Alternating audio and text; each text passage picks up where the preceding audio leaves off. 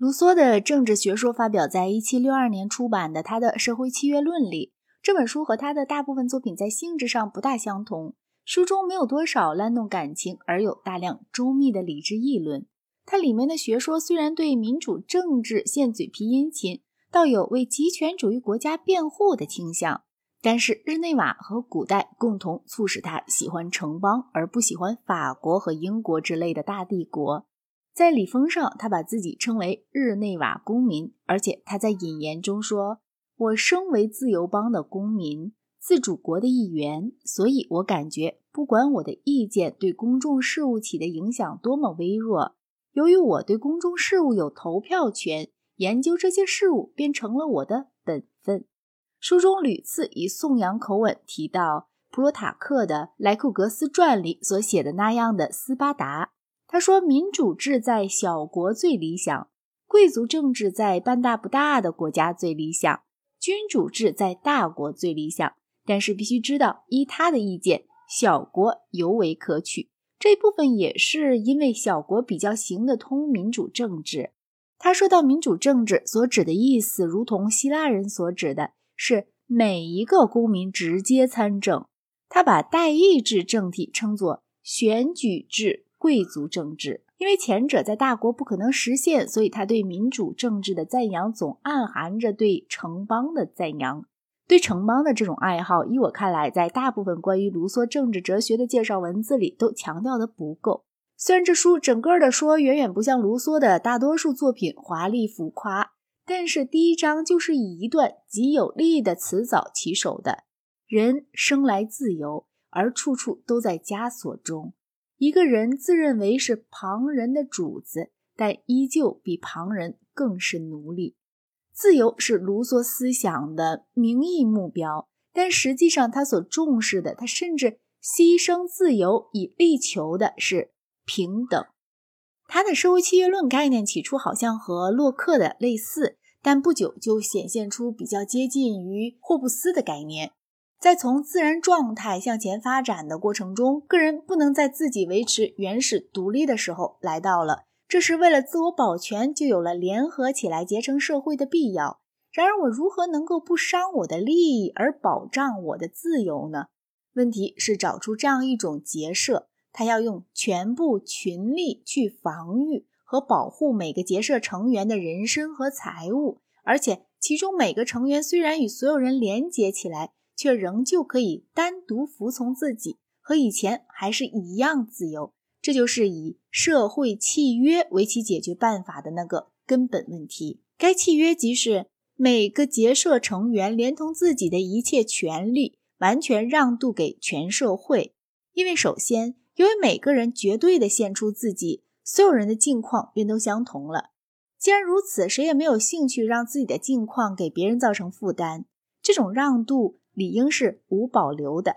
假如个人保留下来某些权利，由于没有共同的掌上，在个人和公众之间做出裁决，每个人既然在某一点上是自己的法官，会要求在所有点上如此，自然状态因而会继续下去。这种结社必然会成为不起作用的或暴虐专横的。这话含有完全取消自由和全盘否定人权说的意思。的确，在后面一章中，把这理论做了某种混合化。那里说，虽然社会契约赋予国家对他的一切成员的绝对权利，然而人仍有他做人的自然权利。主权者不能给国家强加上任何关于社会无益的束缚，他甚至连想要这样做也不可能想。但是，什么与社会有益或无益，主权者是唯一的判定者。可见，这样给集体暴政只加上了极薄弱的对立障碍。必须注意，在卢梭，主权者指的不是君主或政府，而是作为集体和立法者的社会。社会契约能够用以下的话来叙述：我们每人把自己的人身及全部力量共同置于。总意志的最高指导之下，而我们以法人的资格把每个成员理解为整体的不可分割的一部分。这种结社行为产生一个道德的集合的团体，该团体在被动的场合称为国家，在主动场合称为主权者，在和其他与己类似的团体的关系上称列强之一。以上对社会契约的表述里出现了总意志这个概念，在卢梭的体系中占有非常重要的地位。关于这个概念，下面我即将还有话要讲。据主张，主权者不必向国民做任何保证，因为他既然是由组织他的那些个人构成的，不能有同他们的利害相反的利害。主权者仅仅凭他实际是什么，就一定应当是什么。这个论调对不注意卢梭的颇特殊的术语用法的读者来说是容易造成误解的。主权者并不是政府，政府他承认可能是专制的。主权者是个多少有些形而上的实体，是国家的任何有形机关未充分体现的。所以，即使承认它完美无缺，也没有想来会有实际后果。主权者的这种永远正确的意志即总意志。每个公民作为公民来说分担总意志，但是作为个人来说，他也可以有与总意志背驰的个别意志。社会契约不言而喻，谁拒不服从总意志，都要被逼得服从。这恰恰是说他会被逼得自由。这种被逼得自由的概念非常玄妙。伽利略时代的总意志无疑是反哥白尼学说的。异端审判所强迫伽利略放弃己见时，他被逼得自由了吗？莫非连罪犯被关进监狱时也被逼得自由了？想想拜伦写的《海盗》吧，在蓝色深海的快乐的波涛上，我们的思想也无边无际，我们的心怀也自由的如同大海一样。这人在土牢里会更自由吗？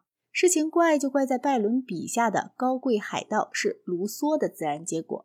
然而在上面这段文字里，卢梭却忘掉了他的浪漫主义。讲起话来像个强词夺理的警察。深受卢梭影响的黑格尔采纳了他对“自由”一词的误用，把自由定义成服从警察的权利或什么与此没大差别的东西。卢梭没有洛克及其门徒所特有的对私有财产的那种深切尊重。国家在对他的成员的关系上是他们的全部财产的主人。他也不相信像洛克和孟德斯鸠所鼓吹的那种权能分立。不过，在这点上也和其他若干点上一样，他后来的详细讨论和前面的一般原则是不尽一致的。